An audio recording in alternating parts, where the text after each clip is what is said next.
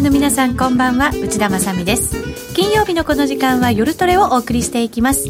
今夜も夜トレは FX 投資家を応援していきますよ。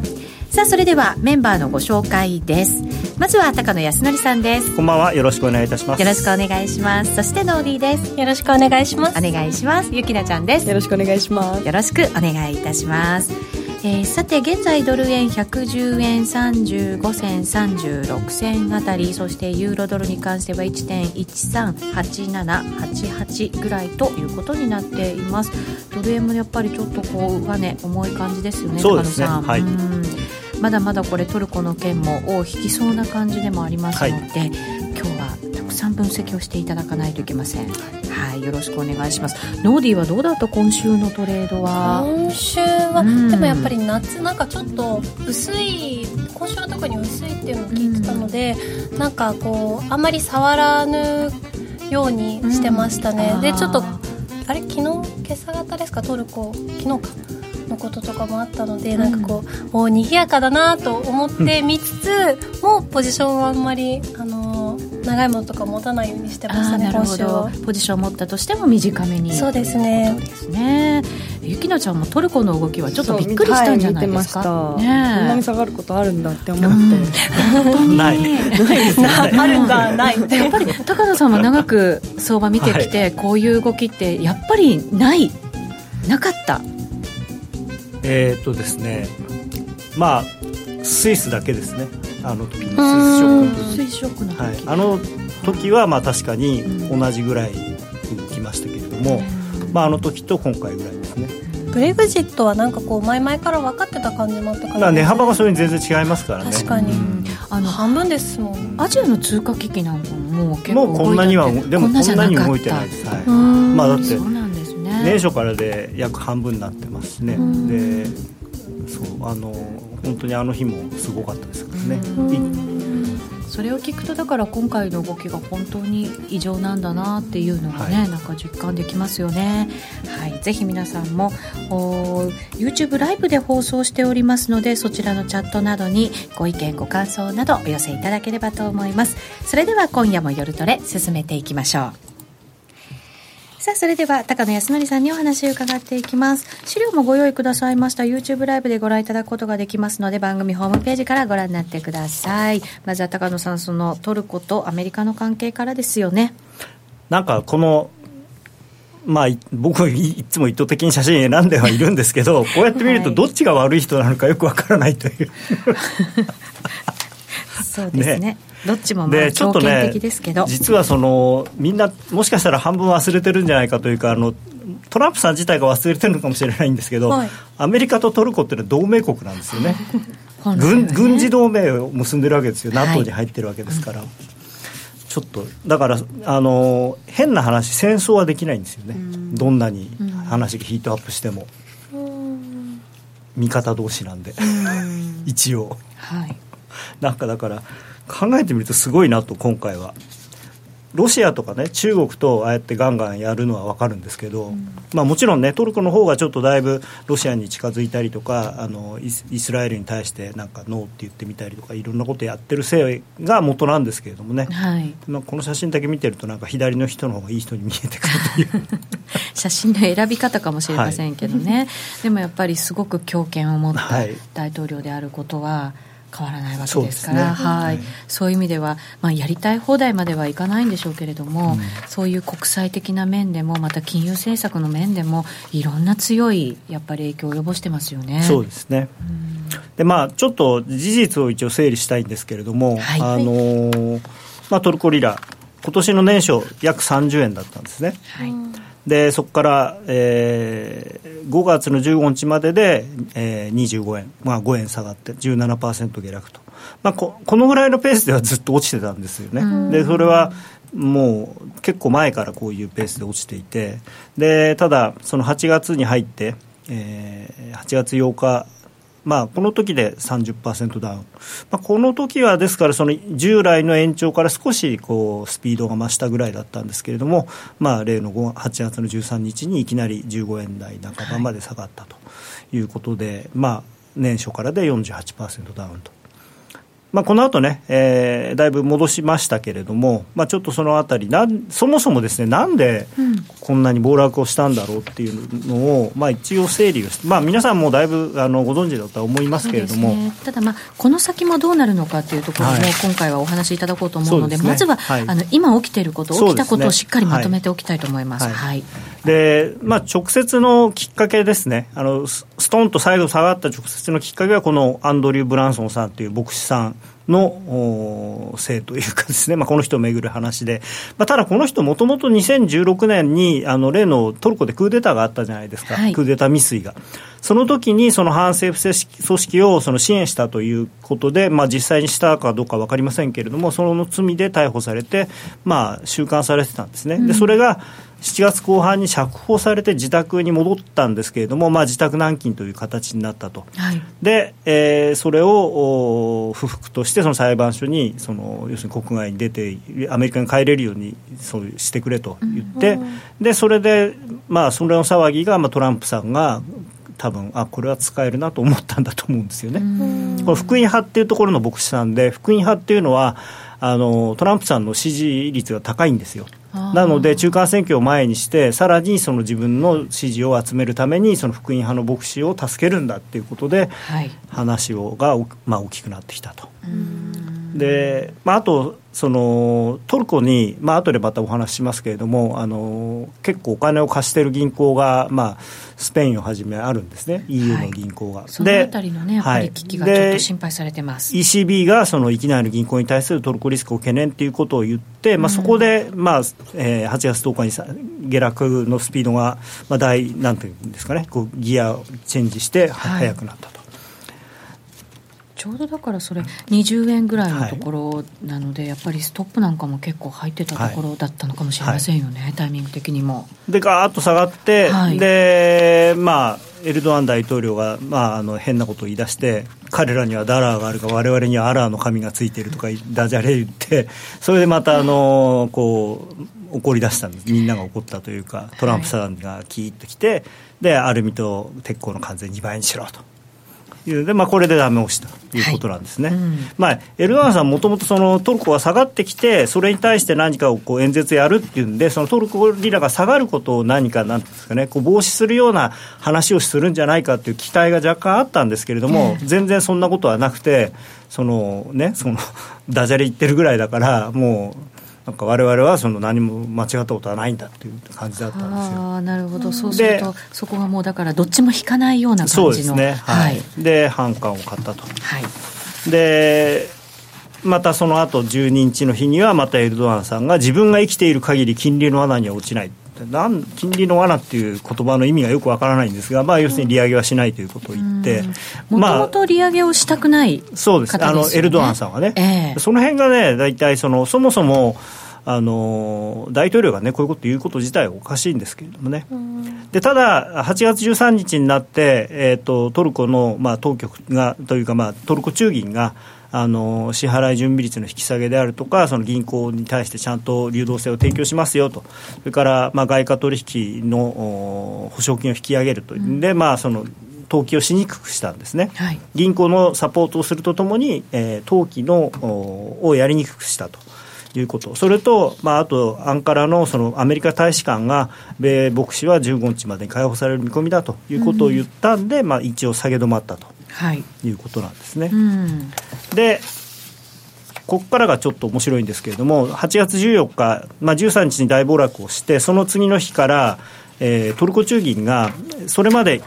基本的に資金供給は1週間もののレポっていうものでやっていて、それを17.75%なんですね。でところがその1週間もののあのレポをやめたんです。でやめてそうすると銀行はお金、現金っていうか、まあ、お金をこう毎日毎日かあの使わなきゃいけないんであの、基本的に国債を担保にして、中銀から現金を借りるっていうのは、まあ、銀行の普通のオペレーションなんですけど、でそのレポをやってくれないもんで、その翌日もので借りなきゃいけなくなったんですね。はい、でこれ、不思議なんですけど、翌日ものの方が金利が高いんですよ、19.25%。うん、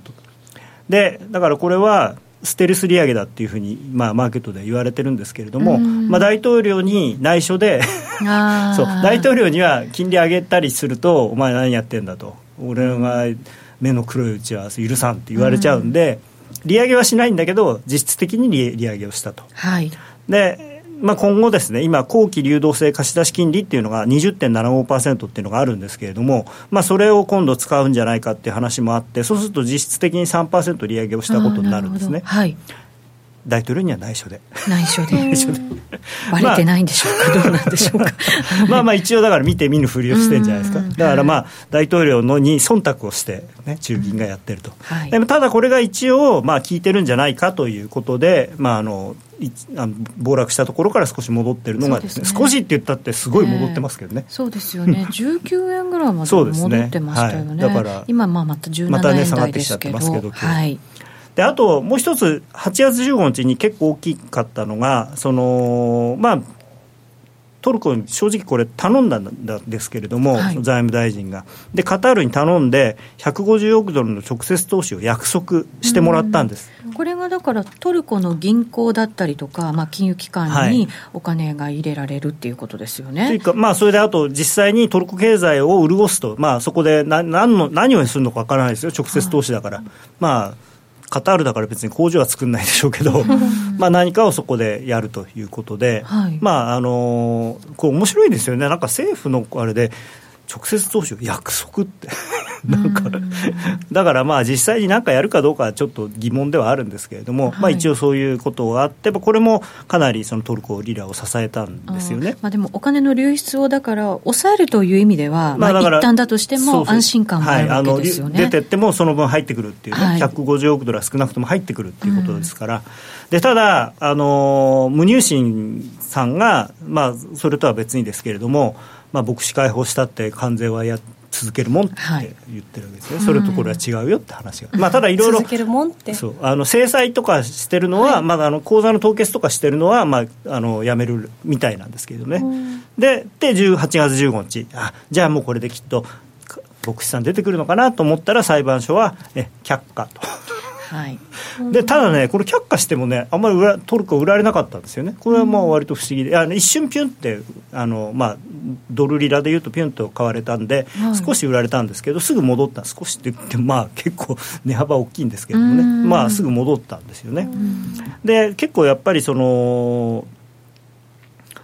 このカタールの話とか、あとはそのステルス利上げが効いてるのかなというふうに思ったんですけれども、であと、えー16日だから、昨日ですか、あのトルコの財務大臣が、えー投資家との電話会議というのをやって、ですね、はい。えー大丈夫なんだと、トルコは必ず復活するみたいなことを言って、これでもすごいんです、このだこの電話会議をに参加しませんかっていうのが僕のところにまで来たんですから、もうすごいどんだけ、ま、ばらまいてんだって、まあ、トルコから直接来たわけじゃないですけど、それじゃあ高野さんしますって言ったら参加できたんでか？ですきたんです、できたんです。だからもう何千人っていう人がそれに参加してるんですよ。いろんな金融機関とか投資家の、はい。うん投資家、まず投資家、それからいろんな金融機関のアナリストとか、そういう人ですね、まあ、要するに我々僕みたいな人がこういうところで、いや、トルコの財務大臣はこういうふうに言ってたから、きっとトルコは大丈夫だよって言ってほしいんだと思うんですよ。へえすごい規模ですよね。すごいと思いますだから。はいそれは効果があったんですかね？どんな内容だあでも昨日はね、でもじわじわと、まあ、だからさっき言ったみたいに、うん。あんまり具体的に何っていうんじゃなくて、うん。あの頑張るぞみたいな、あとはその決意ですか、あとはその今の、今起こってることは、決してその経済的に、例えばファンダメンタルズで何かが変わったわけではなくて、ポリティックスのことであ動揺してるだけだから、確かにボラティリティはすごいことになってるけれども、まあ、時間が経てば大丈夫だと、うちのトルコ経済は盤石だみたいなね、そういう感じのことを言ってたみたいです、ね。実際経済的にはどうなんですか？まあ、それ後でね。あ後で。はいわかりました。すいません。はい。で、あと、ちょっと皆さん注意していただきたいのは、今日ニューヨーク時間の午後、えですから明日の東京の明け方ですね、S&P がトルコの格付けを発表するので、まあ、えー、10中8区というか、100中99引き下げではあるんですけれども、まあ、あのこれも後でお話ししますけれども、ちょっとまあ一応そういうのがあるよということだけ。はい。そうですね。格下げになるとまたそこから資金が流入する可でそ能性、の格下げあ流出する可能性があるということですね。あの、はい。今、自国通貨建てがもう WB なんですね、はい。で外貨建ては WB マイナスということでで、発表が東京時間未明、でこれは効果不効果すでに投機的の格付けになっているので、うん、ある意味ではさここからさらに1段2段下がってもそんなに影響ないって言えばないんですね、うん、これがトリプル B からダブル B プラスに落ちるっていうのはものすごくだあの影響が大きい。あダブル B トリプル B マイナスからダブル B に落ちるっていうのは投資的価級から、うん、えー、投機的に下げられるわけだからすごくそこのなんていうのかな一段階っていうのはものすごく違うんですだから投資していられない人たちが出てくるってことですよね。機械的にもう売らなきゃいけない人たちが、はい、ただ今回はもともと投機的ですから、うん、今トルコのあの債券とかを持ってる人っていうのはその投機的なっていうのを分かっていて持ってるわけなんで、はい、ね。はい。まあ、ただ、日本の、ね、投資家さん、後でまたお話しますけど、結構大変なことになってるので、はい、で問題はですね、これ、ニューヨーク時間の午後、すごく薄い時なんです。しかも金曜日ですから、うん、でおそらくおそらくですけどトルコリラはほとんど流動性がないと思うんです。レートがないと思う、うん、でそんな時に例えば、まあ、1段階の引き下げだったらみんなああそうだなって終わりなんですけど、うん、2段階あるいは3段階引き下げとかになるとこれは本当にまずいぞっていうことになってそうするとでもトルコリラ売りたいんだけどレートがないから売れない、うん、何しよう。とりあえずユーロ円売っちゃえみたいな感じに多分なるんですよリスあの完全のリスクオフですよね、プラスそのトルコの、まあ、一番関係の深いユーロを売って、うん、で買う何を買うっていうよりはやっぱり円を買うという動きになるので、はい、ちょっとこれは注意が必要かなと。はい、で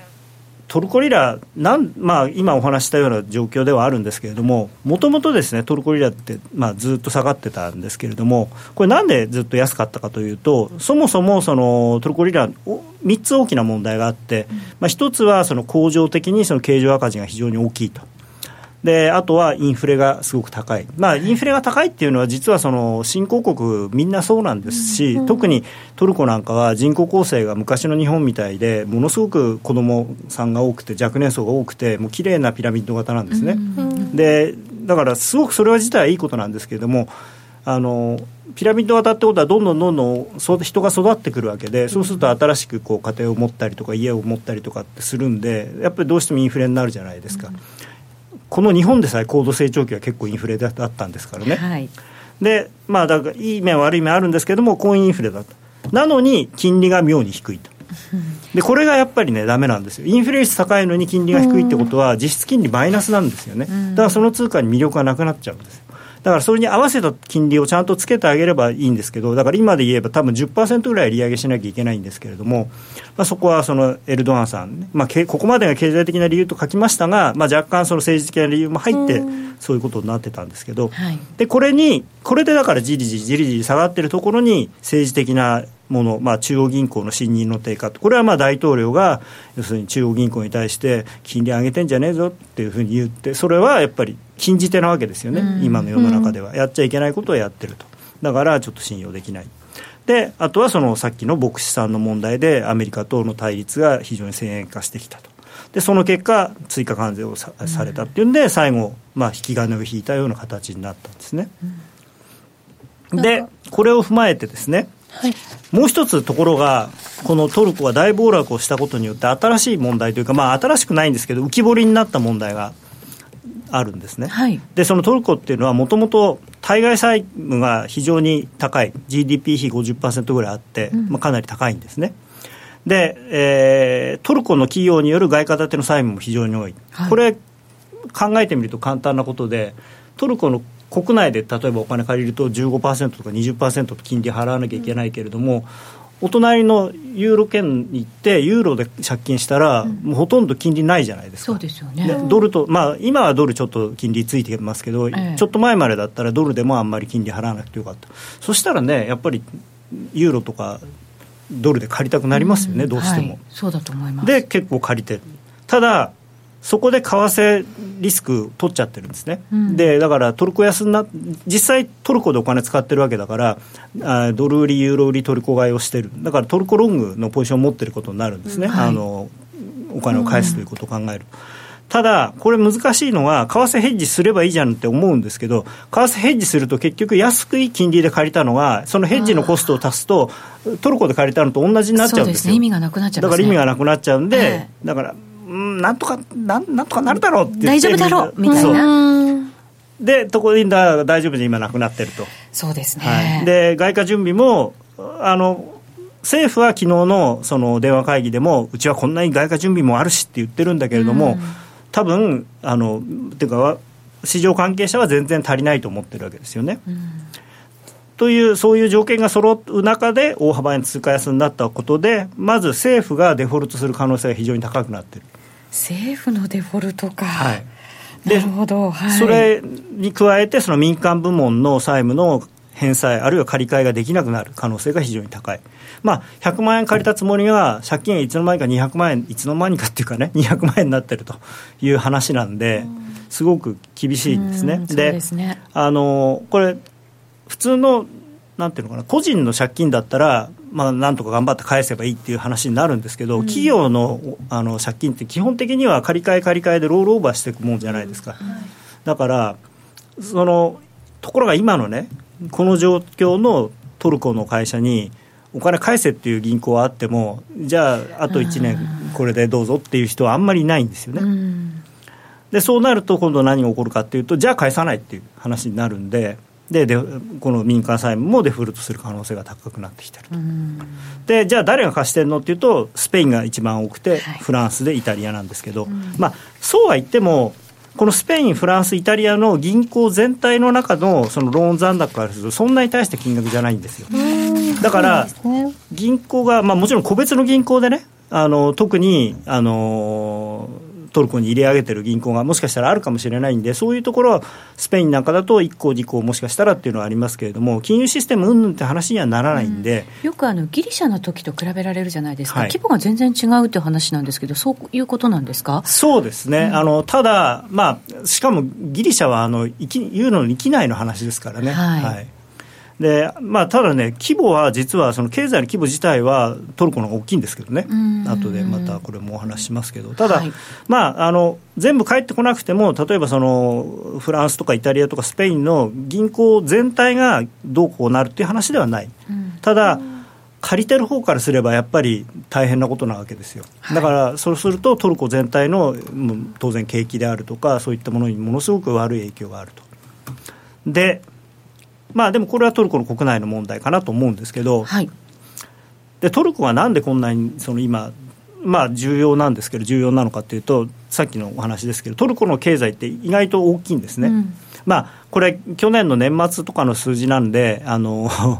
だいぶ今また変わってると思いますけど、GDP はね、実は世界17位で、ギリシャの4倍もあるんです。ああ、そうなんですね、そう。まあ4倍か。なんせあの人口は8000万人とか9000万人とかいますからね、トルコはね、ええだから意外と大きいんです、うん、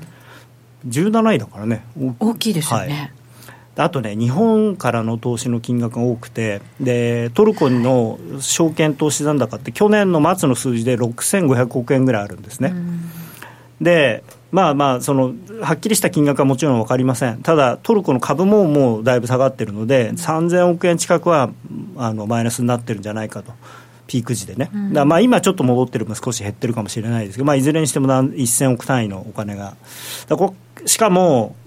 まあ多分多分ですけれども個人投資家の方が多いんですよね。そうですね。でこれは非常にで FX やってらっしゃる方は自分でやられてるっていうあの、うん。あれがあるんですけど、はい自覚があねの投信とかを買ってる人だともしかしたら知らないかもしれない。そうなんですよね、あとリラ建ても結構出たじゃないですか、金融商品が。そそれもだから今、もう売れない状態にストップしちゃってますからね、でうどうすることもできないっていう、いやそうただそういうのはまずいこれどうしようと思ってる人はまだよくて、ええ。なんかこう証券会社のもう新入社員の人に「お願いします」って言われてしょうがないよねって買っちゃった人はもしかしたら知らないかもしれない。自分は何持ってるのか。そうなんですよね、あと、怒ってることも頭の中で整理ができてないので、わかん。あの私の友人なんかもやっぱりあの投資していて、で結構前にもう買ってるんですよね、リラ建ての金融商品を。それで今回のことで、もうちょっとしたらまた買い足そうかなと思ってるんですって、普通に言うんですよね。まあまあだからその本当にね余裕資金がすごくいっぱいあってその中の例えばほんのちょっとの割合だったら、はい。まあそれでもいいのかもしれないですけれどもね。結構な割合みたいなんですそれよね。はちょっと怖いですね。そうなんですね。換金性がない、まあ、一応、その昨日の電話会議では、あの質問として、要するに、あのまあ、取引停止みたいなことありえるのかと、いやそんなことは全く考えてないって、まあ、もうそう言いますよね、それはね。ただ、IMF に頼るつもりは全くないっていうふうに言ってたみたいです。僕もあのちょっと紙で見たんですけどね、こういう話をしましたっていう。であとね、実は僕はこれが一番大きいと思ってるのが、この地政学的な重要性があって、はい、トルコってもともと東洋と西洋の文化が混じるところと、まあ、中東と欧州の架け橋なんですね。はい、で、これ、言葉を変えて言うと、移民問題の最前線なんですよ。で、これでその財政が行き詰まったり、あとはその他の国との、ね、関係、まあ、アメリカも特にそうですけれども、ヨーロッパの国と、まあ、今、ドイツになんとかこう泣きついてやったりしてますけれども、他の国との関係性が悪くなったり、お金がなくなったりすると、そんな国境警備なんてもうしなくなるというか、まあ、相当手抜きになると思うんですね。うんはい、でこの地図を見ていただくとすごくよくわかると思うんですがもうトルコってこの右下南東側がシリアとイラクとイランなんですね。国境接してんの、はい、それで逆側がギリシャとブルブルガリア。でこのギリシャとブルガリアっていうのはまあ当然 EU 加盟国ですよね、うん、でもうシラあのシリアの難民の人とかは要するにトルコは通り道なんですよ、うん、っていうかトルコを通るか海から行くかしかないんで。でトルコとしては本当にお金がなくなってあの困ったっていう状態になった時にまあでもあのシリアの難民の人は別にうちに来てるわけじゃなくて隣のうちに行きたがってるんだからいか別にほっとけっていう話になりかねないんですよね、うん自分の国にずっと滞留して何かこう悪さをするとかっていうことがあればね真剣にこう来るな来るなってやってくれるでしょうけどまあ別にギリシャ行くんでしょ？どうぞっていう感じになっちゃう可能性があって、そうするともう EU、今、ただでさえその移民問題でも結構政治的に大変なことになっていて、各国でポピュリスト政権がどんどん頑張っちゃってる状況で、これ以上、そんなことになって、その入り口が崩壊してしまうと、もうだだ漏れになっちゃうんですよね。はいで、まあ、さっき名前出ましたけど、この隣のギリシャさんも、なかなか今、頑張ってはいますけど、正直、あんまりお金のある国ではないですから、まあ、ブルガリアもそうですよね、うん、そうするともう、でギリシャもブルガリアも別に、あうちに来る来たいんじゃないよねって、行きたいのはドイツでしょって。イギリスでしょ？フランスでしょ？イタリアでしょ？っていう感じになっちゃうんですよ、人事になっちゃう、はい、これが一番怖い。でそうするともうあのヨーロッパの、まあ、メルケルさんはじめその政権が立ち行かなくなる可能性があって、うん、これはだからユーロに対する影響っていうのはものすごくあの僕は心配ですね、はい、メルケルさんとあの会うっていう話もねそうですね、ね、だからそれはなんとか、まあ、やっぱり EU に助けてもらいたいってことですよね、うん、彼らとしては。あの当然、まあ、お金の問題なんで一番近所のお金持ちのおばさんのとこ行ってちょっとすみませんっつって。っぱりね、これあの、アメリカにとっても本当はトルコって、とても重要な地理ですよ。もちろん、もちろん、はい、あの、それこそ中東のね、い。ろんなところをこう抑えてもらわなきゃ本当はいけないのに、うん、なんか、トランプさん的に見ると、その隣のシリアとかと一生くたにしちゃってますからね。そうですよね、うん、今回もだからカタールから投資ってなると、やっぱりそこもやっぱりあのよく思わないわけですよね。はい、だまあ中東も中東でこうまた分断がね結構、えー、あの激しくなってますからね。ロシアとの関係もねもちろんありますしね。であとはこの新興国通貨に対するさあこの旗分かりますかみたいな。4つ。左上は結構ね、ちょっと何年か前によく見ましたよね。何年か前に見ましたか？はい、うん、左上。サッカーの大会で。あの見ましたね。はいトルコと同じぐらいトルコが同じぐらいの値段になってきた あの国ですね。っていうかこの間トルコに巻き込まれてボーンと下がった。これは南アフリカです。はい、はい、だからまああとねこれ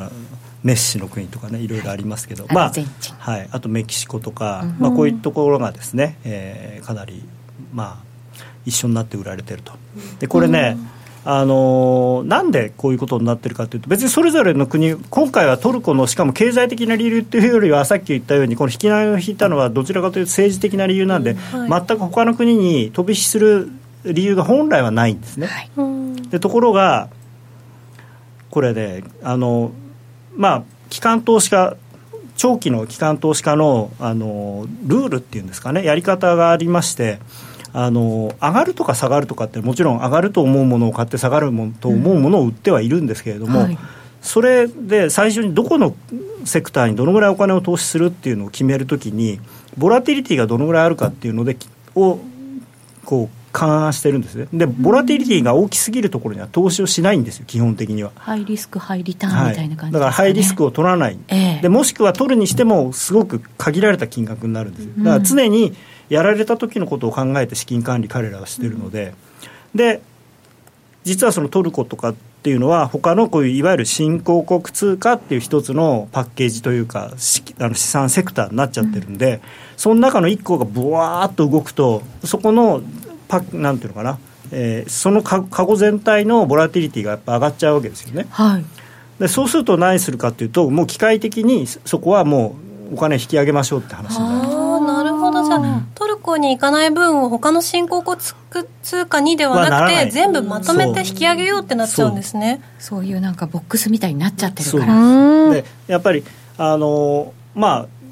あなんていうのかな。だから炭水化物。タンパク質、うん、そういう感じになってあだから野菜1個腐ってたら野菜全体を取る取るのを控えるみたいなね。うん、みかん箱の中に1個ちょっとなんか傷んだのがあって、みんなわーって傷んできちゃうみたいな感じですか、ね、でも本来は傷まないはず経済的にはっていうふうにされてまあただその辺は割と機械的なんですよね。一個一個どうこうじゃなくてもうここはやめろと。一旦。で現金の比率高めるっていうようなことになるんですよね。でそれがじゃああじゃあもうそれ終わったのかなっていうふうに思われるかもしれないんですけど今多分そういう長期の投資家っていうのは何もやってないんですまだ。え動いてない？持ったままってことですか？はい。リラも？はい。あ。まあリラは基本的に今債券とか売れないですから売りたくてまあそうですね。持たざるを得ないですね。今ねこう上がったり下がったりしてるのは単純にその短期的な値動きを追ってる短期のファンドとあとは個人投資家さんの損切り、うんが中心なんですよね、損切りであったり、新しい新規の建てで長期の人っていうのは、そういうのを見て、こうわーっとなってるのを見ながら、まあ、もちろんどっかにリミットはあって、そこを切れてくると、あの投げ打ってくる可能性はありますけれども、まあ、バスケットで見ると、全体の中でそのリラのあの比率がそんなに大きいわけではないので、まあ、ちょっと要するに落ち着くまで待って、落ち着いて、あこれはやっぱりまずいねと。じゃあ少し減らそうって言って、うん、後後になって出てくるんですよ。そういうもんなんですね、でその時に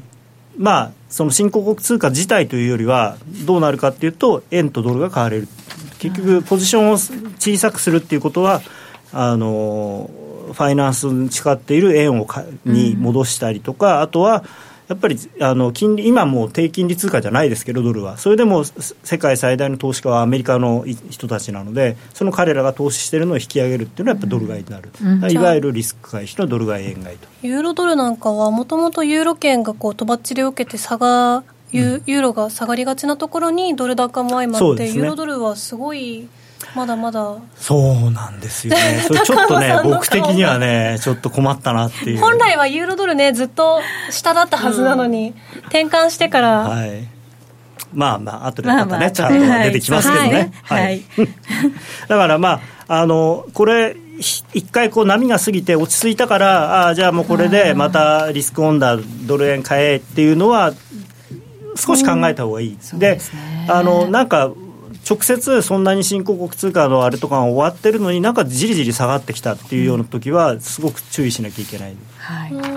わかりました。え後半でもまだまだお話伺っていきますが、はい、一旦 CM 入れさせていただきましょう。一旦 CM です。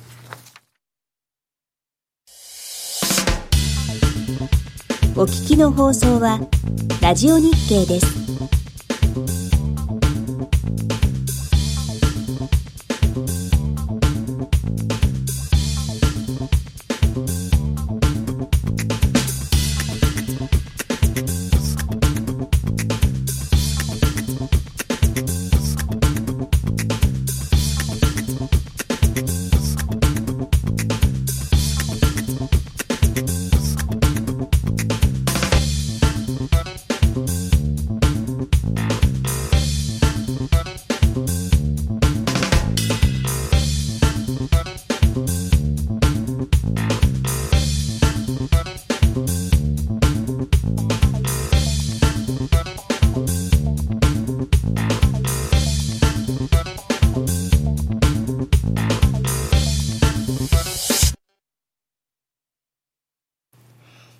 夜の夜トレは高野さんにお話いただいていますが先ほどこれからまたじわじわもしかしたらそのリスク回避の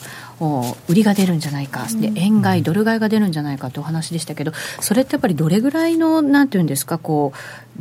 時期、まあ、時間軸でこう出てくるものなんですか、まあ、基本的に、えー、あの機関投資家っていうのは四半期ごとぐらいにこう見直したりとかをするので、うん、まあ、そのあたりとあとはそれこそさっきあの冒頭で言った S&P みたいなところが格下げをしたりそういうのが引き金になる可能性はありますね。はいそうするとまだまだやっぱりしばらくはじわじわ下売りにこう押されながら、ね、なかなかやっぱり戻りきれない、うん、で戻ったとしてもやっぱり売りが出るっていうような状況が続くっていうことですね。そその格付けの話で関連して言うとそのリラ自体は多分ほとんど持ってないと思うんですよね、もうもともとが WB とかなので、はい、だからリラじゃなくて今度はあのまあ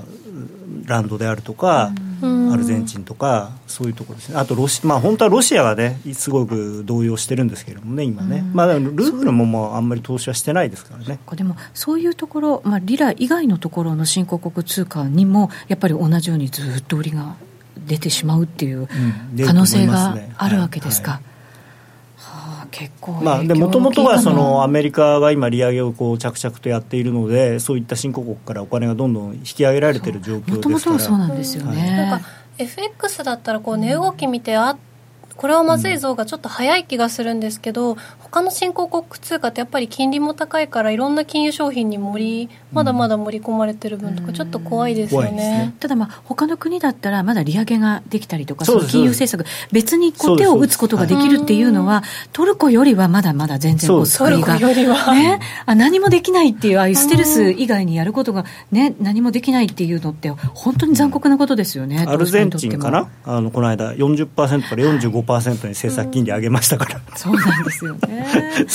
45%ってなんだよそれって。それでも資金が逃げてそう。なったらまた余計怖いっていうところもなんかあったりするんですけど、ね、なんかねこれなんかあのスワップ狙いでじゃあ今度はアルゼンチン行こうみたいな話になると嫌だなと思ってさすがに。メキシコとかも結構人気だったりするじゃないですか、だけどやっぱり他の国にも同じような売りが出かねないっていうのだけはちょっとねだからあの別にね高金利通貨取引するのは悪いわけじゃないんですけれども、はいやっぱり上がりだしたところに買わないと、あの下がってる時はそれで損切らないとだめなんですよ、持ちっぱで、まあ、でもスワップつくからなんとかなるよっていうのは、なんとかならないんだっていうのが今回の多分教訓で、でも、ちゃんとそのスワップは毎日ついてたわけですから、それとの見合いで、ある程度損が膨らあのなんていうか値、値洗いっていうかあの、損が膨らんでしまったら、どっかで一回決済をしておけば、まあ、もしかしたらそれこそ16円とかで買えたかもしれないですね、一回切っておけば。確かにそうですね。あのポジション持ちっぱなしで何が一番困るかっていうと買わ買い本来買わなきゃいけないところあるいは本来買いたいところで買えないんですよ。ポジション持ってると、はい、どころか逆にストップロスっていうか損切りをしちゃう、後から考えたらなんであんな時に売ったんだろうみたいなことになりかねないんですよね、損切り遅くなると。本当そうですね、はい、はい。でもう一つね、はい、リスク回避の話なんですよね、これ、まあ先月と同じあのスライドですけど、うん、はあのブレグジットの話で、はい、これもね、まあ、ちょうど先月、私がここで話した話の続きでになるんですけれども、まあ、あのメイさんがですねあの EU 寄りの割とソフトなブレグジットの路線を、まあ、閣僚に提案して、まあ、一応、閣議では通ったんですけれども、その通った翌日かな、翌々日かな、えー、もうこんな政府には俺はいられないって言って、うん、デイビスさんブレグジット担当大臣、まあ、あと副大臣も本当は辞めてるんですけどそれとあのお騒がせ、えー、イギリス版トランプと言われてるボリス・ジョンソンさんも一緒に辞めたと。でジョンソンさんその日本から見てるとあんまりねなんで人気あるんだろうって感じではあるんですけどすごくやっぱ人気があるんですよね、まあ、トランプさんと一緒って言ったら怒られるけれども。ある意味パフォーマンスというかそうですね。なんかねすごいあの親しまれてるんですね、ロンドン市長だった時もすごくなんか気さくな感じの人で、あの僕が好きだった「トップギア」っていう車の 番組とかに出てなんかすごいわーってやったりして。それもトランプさん的ですよね、うん、でね。でもそのすごくあの人気があるので、まあ、やっぱりちょっとこの大きいですよね、うん、で、まあ、今はあのメイさんとしては離脱してもですね、まあ、来年の3月に離脱した後も EU の主要なルールをまあ割と長い期間にわたって守ると。それを維持するよと、だからそのあのなんて優しくしてねっていう感じなんですけれども、で彼女が今目指しているのは、人の移動は制限しますと、でも物は自由に、単一市場には残らせてくれと。いう非常に虫のいいことを言っていて、でもともと EU はそれはだめよってずっと言ってることなんですね。なんで EU がそれを良しとする可能性は非常に低いんですけれども、まあ、万が一ね、EU とまあ交渉ができたとして、今度、その合意したものを議会が承認しなきゃいけないんですけれども、これ、議会で承認するっていうのは、多分 EU が合意する以上に難しいんです。そうですか、はい、あのー、っていうのはやっぱりあの選挙で、選挙というか、国民投票で、ブレグジットしますっていうふうに決めて、はい、あの自分たちはそそれで選ばれてるわけだからやっぱりその責任を果たさなきゃいけないっていうようなことを、保守党の人は言ってる人が多い、与党は。だから国民との約束を要するに破るってことだから、そのでそんなインチキなブレグジット。そうですよね。だって言ってたものとは全然やっぱり違う。内容になって、はい、本当に誰が得するのっていうような内容ですよね。だからちょっとね、まあ、あのすごい裏技としてはもう一回国民投票やれば、多分あのブレグジットしない方が勝つんじゃないかって言われてるんですよね、うん、やるなら早くやればいいのにと思うんですけど。はい。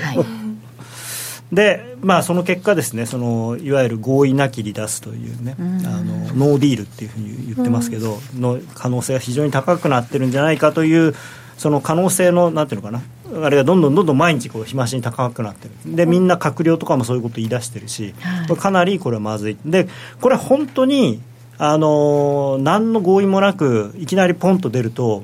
もう翌日からあの関税とかもバンとかかってきてじゃあ要するに現場の人たちもどうしたらいいか分かんない、じゃあ国境のそのなんていうかな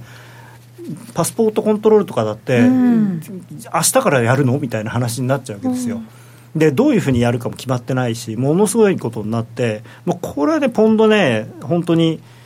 まあリラほどは売られないと思いますけど、まあ10%、20%下がる可能性は十分にありますね、もしその合意なくて。保守党へのこうなんか脅し的な感じでなんて合意なき離脱みたいなこと言ってるかと思ったらちょっと日に日に増してる感じ、うん、そうそうそう。全然あの前はすごいテールリスクだったんだけれども、うん、今は結構現実的なリスクでだから今企業も要するに何の合意もなくて離脱してしまった時にはどうしましょうっていうのをプランをちゃんと考え出してるんですよね、それこそその合意なき離脱が起こるとしたらもう最速でどれぐらいでこう明日にでもある可能性なんですか？いやというかあの離脱自体は来年の3月。ですよね、うんでだただ、その合意の期限っていうのが、まあ、最初は10月とかぐらいだった。そこ,、まあ、そこは多分ね、あの3月29日でも合意すれば合意になるのかもしれないけれども、はい、でもそうなると、もうだから EU の今のルールを丸々飲むっていう選択肢しか近づけば近づくほど、それしかイギリスにとってはなくなるんで、うん、だから新しい要するになんか決め事をする暇がなく時間がもうほぼ、まあ、今でももう難しいんですよね。よねなんで10月かっていうとその決まったものを各国の議会が承認をしなきゃいけないんでそれにかかる時間がやっぱりあの3か月4か月必要なんで。また準備もねいろいろだからシステム上整えなきゃいけないということもありますしね。サミットとかの前までにって感じいやあのだからねその国それぞれの議会のあの、はい、あのスケジュールを考えると10月ぐらいまで決めないともうその承認ができない。とにかく EU は時間かかりますからね。そうなんですよ。はい。あのまあだって二十何カ国もあったらそれは一個ずつみんなが決めてさらに合意しなきゃいけないっていう仕組みですからね。でどうせなんか文句言う人出てきますからね。必ず。そうすると見直ししなきゃいけなかったそうそういう言い方は失礼かもしれないけど割となんていうのかな。ドイツとかフランスとかイタリアじゃなくてルクセンブルグとか、なんかねそういう割とこうこうコンパクトな国の人はねコンパクトな国。存在感あまりない。なるほど。そういうそういうところで存在感示すんですよ。なるほど、ね、あんまりあの EU のお金払ってないです。よ会費払ってないのにでこれがねすごいんですよ、はい、ドルインデックスついに半値戻しを上回ってきたという。これはやっぱりトランプさんはねこれ狙ってやってるんならすごいなと思ってだってあのなんかトランプさんすごい不思議なのはずっとね日本とかに向かって円は安くしやがってね俺は俺たちはドル高で苦しんでるんだとか言ってるけどでもねあの最初のぜひ皆さんに見ていただきたいんですけどあのトランプ大統領のそのトルコに関するツイートであのその2倍に上げることを承認するって言ったやつの中でトルコリラはあの急落するだろうって。我が偉大なるドルに対してって言ってるんですよ。同じツイートの中で。為替のそんな予想してんのかみたいな本当そうですね。ねで確かに急落したんですけどね、まあ、誰かが専門家がそう言ったんじゃないかなと思ったりもしますけどね。ご本人がそう思われたかどうか分かりませんけど。だから安倍さん言えばいいのよ。偉大なドル。だからドル高になるのはしょうがないんですよって。私たちの円なんかよりもドルが強いのはしょうがないんです。偉大なドルだからって それね貿易交渉で言えばいいねと思ってすごい口先介入な感じですね 効果があるんでしょうかどうなんでしょうかね。トランプさんななんて返すのかなと思って。怒られそうです。はい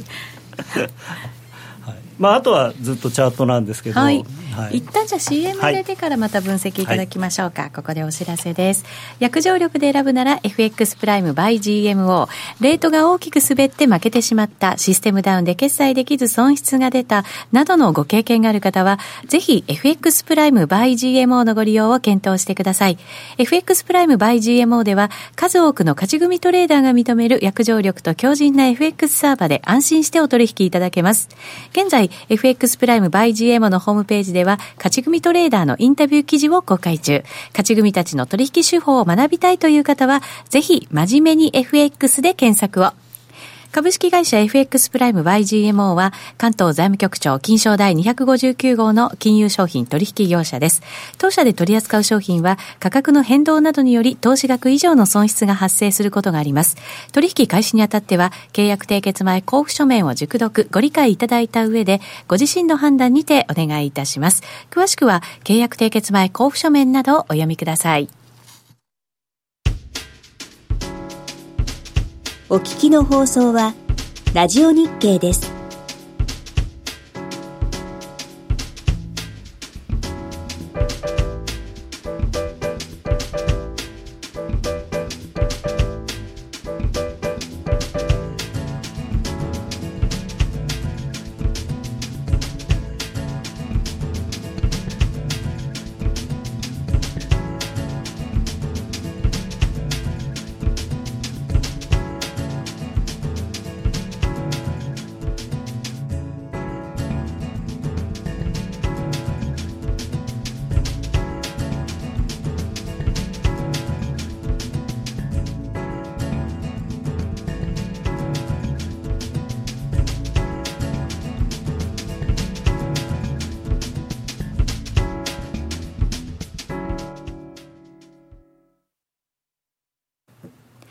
夜トレ、高野康則の今夜はどっち？このコーナーは、真面目に FX、FX プライム by GMO の提供でお送りします。ここからも FX 取引を真面目に、そしてもっと楽しむためのコーナーです。引き続きよろしくお願いします。ます。では、チャート分析いきますか、はい。これね、あのすいません、何の何って書いてないんですけど、えーと、ドル円の月足。ドル円の月足、はい、はい、ちょっと長めで見てます。これまあ、一応ですけども、あのー、三役好転になってるんですよね、あ週足はごめんなさい、うん、あ週足ですね、うん、はい、ドル円の週足です。はい、一応こう、三役好転になってるので、うん、はい、ん？ん？うん、そうですよね。大丈夫ですか？はい。大丈夫です。はい。まあまあどうなのかなっていうところではありますよね。三角持ち合い上に抜けたんだけれどまあその抜けたレジスタンスラインはまた割り込んじゃってるんですけれども、そうですね。だから騙しで終わった可能性も、もうあるんですね。ありますよね。ちょっとまあ難しいところであるあるんですけど、まあ一応この抵抗体とかは見とくといいかなというのです。で問題のユーロドルなんですよ。はい、はい。問題のユーロドルは、えー、せっかく反発してきたのに、ちなみにこれは週足、週足これも週足ですね。はい。はい、あのそこ切れちゃったんですよね、そのまあ、抵抗体も割り込んじゃってるし、半値のとこ半値押しのところも割り込んじゃってて、もうこれは完全に、まあ、あのそれこそ3や逆転になってますから、うん、この1.1185っていうところが、あの最後の、最後の砦とまで言いませんけれども、まあ、ここで止まればね、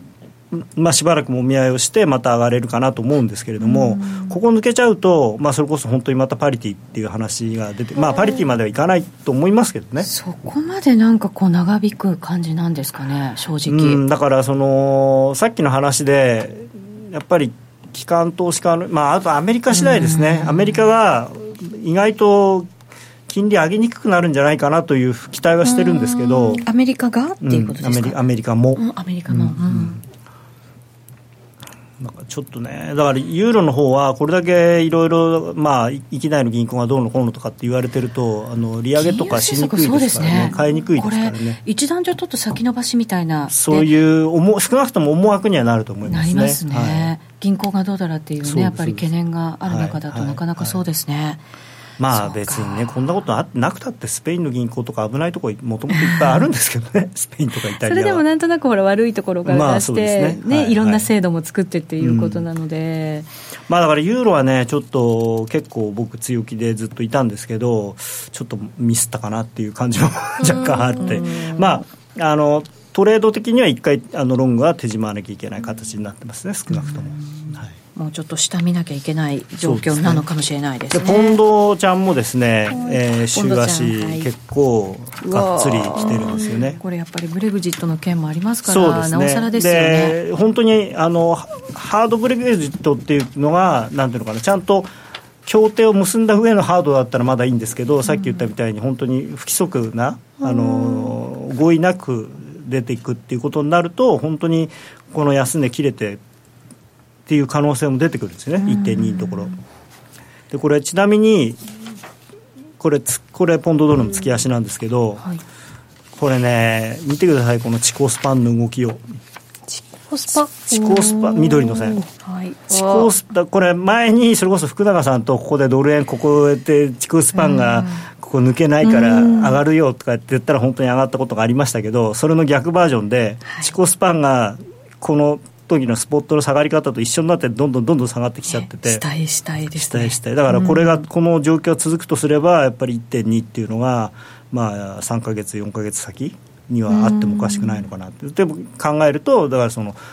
全く合意のないまま進んでいってしまってもうこれはダメだっていうことで売られると。はい。じゃあここ切ったらどうなるのっていう話を一応しなきゃいけないなと思いまして。はい。ポンドドルの四半期足という。の四半期足。四半期足。はい。で安値ってどこなのかなと思うと1985年の2月に0点あ1.0520というレートをつけてるんです、ね、これがポンド危機の時なんですか？あ違います。違います、ね、違います。よこれはあのアメリカがすあの、まあ、非常に高金利政策を取っていて、ドル円も260円とかかな、この時つけた。1985年の第一四半期っていうのはすごいドルドル高のピークの時なんですよ。はい。200 260、うん、ちょっと覚えてない。ですいませんこれね実は僕がこの業界入る2か月前なんでよく知らないんですよ、うん 1985っていうと鉄の女サッチャーですかねっていう。ああそうですね、はい、チャットにコはいメントいただきました、うん。あの頃はでも、あのーまあ、レーガンさんが80年代の初めに、まあ、大統領やってその時すごい高金利政策ではい。ドルが強かったんですよね、うん。うん。でイギリスもやっぱり厳しい時期だったそうですね。ねまあ、だからドルどっぽ高みたいな感じで、ははい。あすごい落ち方ですねこれね。でももうそこの近くまで来てるんですよね。近づいてるんだ、うん。で1.2割れるとやっぱり当然もうこれ誰が誰でもこれ見れますから。で大した距離じゃないじゃないですか。1500ポイントぐらいですから。ポンドの1500ポイントですからね。こんなの本その気になりゃ1週間くらいねえ攻めようと思えばねいやみんなだからでしかも材料伴ってですからねもしうん。そこまで行くんだとすれば。そうですね。だから、まあ、ちょっとこの辺りはね意識しといた方がいいのかなと思いますね、はいわかりました。だからユーロがパリティじゃなくてポンドがパリティって話。本当ねなんかそういう感じに見えてきましたね。ポンドドルってでも本当これチャート見ていただくと分かるんですけどあのまあこの前1980年代より前は別にすると1と2の間行ったり来たりなんですよね。た高値 2, 2近辺は売りなんですよ、へー。あーそうなんですね。だから1点例えばパリティ近くまで行ったら多分ですけれども、ええ。なんか歴史的には買い場なんじゃないかなと。まあ、そういう話がいろんなところから出たぐらいがやっぱりねなんかね相場の転換点だったりしますけど先生1.0で止まりますかっていう質問が入りましたよあのユーロドルも去年あ一昨年かパリティ行くパリティ行くってみんなで騒いで結局500ポイントぐらい足りなかったじゃないですか、うん。だから結構ねこういうねあのゴールが見えるとね みんなつまずくのかなっていう。物事っていうのはこうゴールが見えた時がねもう満足するポイントだったりしますからね。リラみたいにゴールが見えないのもありますからね。ねちょっと怖いですよ。リラも分かんないですよ。ゴーゴールパリティかもしれないパリティ何とパリティだって何とのパリテ本当ィ全然わかんない。円円とパリティみたいな。はい、さて、えー、長めも見ていただきまして、はい。まあ長めじゃないかもしれないですけどね。本当にね、はい。足元の危険性もありますけどもっと短く見て来週の予定。はい。はい、えっと来週はですね、えっと米中の貿易協議が、い。えっと22、23にやるというのが昨日発表になって、時間級なんですよね、はい。でもね。まあでもまあこれでした、まあ、一応また再開ということなので。閣僚級の話し合いが再開されるかどうかのその前段階の話し合いってことですね。はいはい。まあこれやっぱりえステップ踏まないとやっぱりダメですからうんねそうですね。であとなんといってもパウエルさんのジャクソンホールと、はい金曜日ですけれどもね、はい。うんはい、まあ、あとはそれやっぱ新興国通貨がどういうふうに動くかであとそれこそ暗号通貨とかもね結構その煽りを受けて一一緒になって売られてるじゃないですか。だからあの辺も新興国通貨の、まあ、おまおまけっていうかね、そういう感じになってるんだと思うんですよ。あの機関投資家の方々の中には、まあ、どうなんでしょうね、すぐ動かない人たちもいるっておっしゃったじゃないですか、そういう売りっていうのって、やっぱり今、夏のお休み中だったりもする場合も、もちろん、まあ、こういう事態なので、そんな休んでられないっていう人たちもいると思うんですけど、やっぱり秋とかぐらいから出てきたりするものなんですかね。えっとね、基本的にそういうところの,、あの要するに、えっと最前線でそのトレードをしてる人っていうのは割とその場でパッと決められるんですけど、その資金のなんていうの配分とかを決めるのっていうのは、まあ、すごいいろんな計算をしてで合議をしなき会議をして決めるんでやっぱり時間かかるんですよ。それは別に日本の政府だけじゃなくて海外でもやっぱりそう大きいお金を動かすっていうのはやっぱりそう簡単にはできないんですよね。そのだから今その同じ資産クラスの中であの例えばこっちを減らしてこっちに振り返るってさっきおっしゃってたみたいな例えばリラ売ってなんかどっかの通貨を買うっていうのはできるんですけれどもじゃあそこ全体のやつを増やす減らすっていうのはもうもうちょっと後の話になるんですよね。うん。そうですね。ちょっと本当に長引きそうですね、はい。これになりましたので一応高野さん今夜はどっち？はい、じゃあせっかくなんでねこの10分足のチャートいつも昼間からツイートしまくってますけど、はい。今日はあんまりしてなかったですけどちょっと戻り売りしたいですね。このこの線のところで、えーもし止まれば戻り売り。で抜けまあここの55ぐらいのところにストップロスを置いてはい。45で売りと、はい。まあ超短期です。であとはあの円ロングは円ショートを持ってる人はさ、あの言ったようにちょっと今日のその S&P のあれが怖いんで、はい。まあ、ちょっとポジション減らすとかストップちゃんと入れるとかっていうのをやっといた方がいいと思いますね、そうですね。ドルドル円でもユーロ円でもポンド円でも、はい OG 円でも。来週になるとトルコ市場がまた休みに入ってるそうなんです。よ来週1ね週間休みなんですね。そうなんですよ、はい。21から24まででしたっけ、うん。確か。なんなん何の休みでしたっけ？うなんかとね名前書いてありましたよ。ちょっと怖そうな名前のね。はい。はい、なので、まあ、だからちょっとねその辺もあって本当に今日のそのニューヨークの午後はい。レートはあるのかなっていう、本当そうですね。はい。えー高野康則の今夜はどっち？このコーナーは真面目に FXFX プライム by GMO の提供でお送りしました。さてそろそろ本編はお別れのお時間となりますが、はい。延長戦どうしますか？やりましょう。はい。ちょこっとやります。見てください。それではラジオの前の皆さんとはこの辺りで失礼いたします。良い週末を。さようなら。さようなら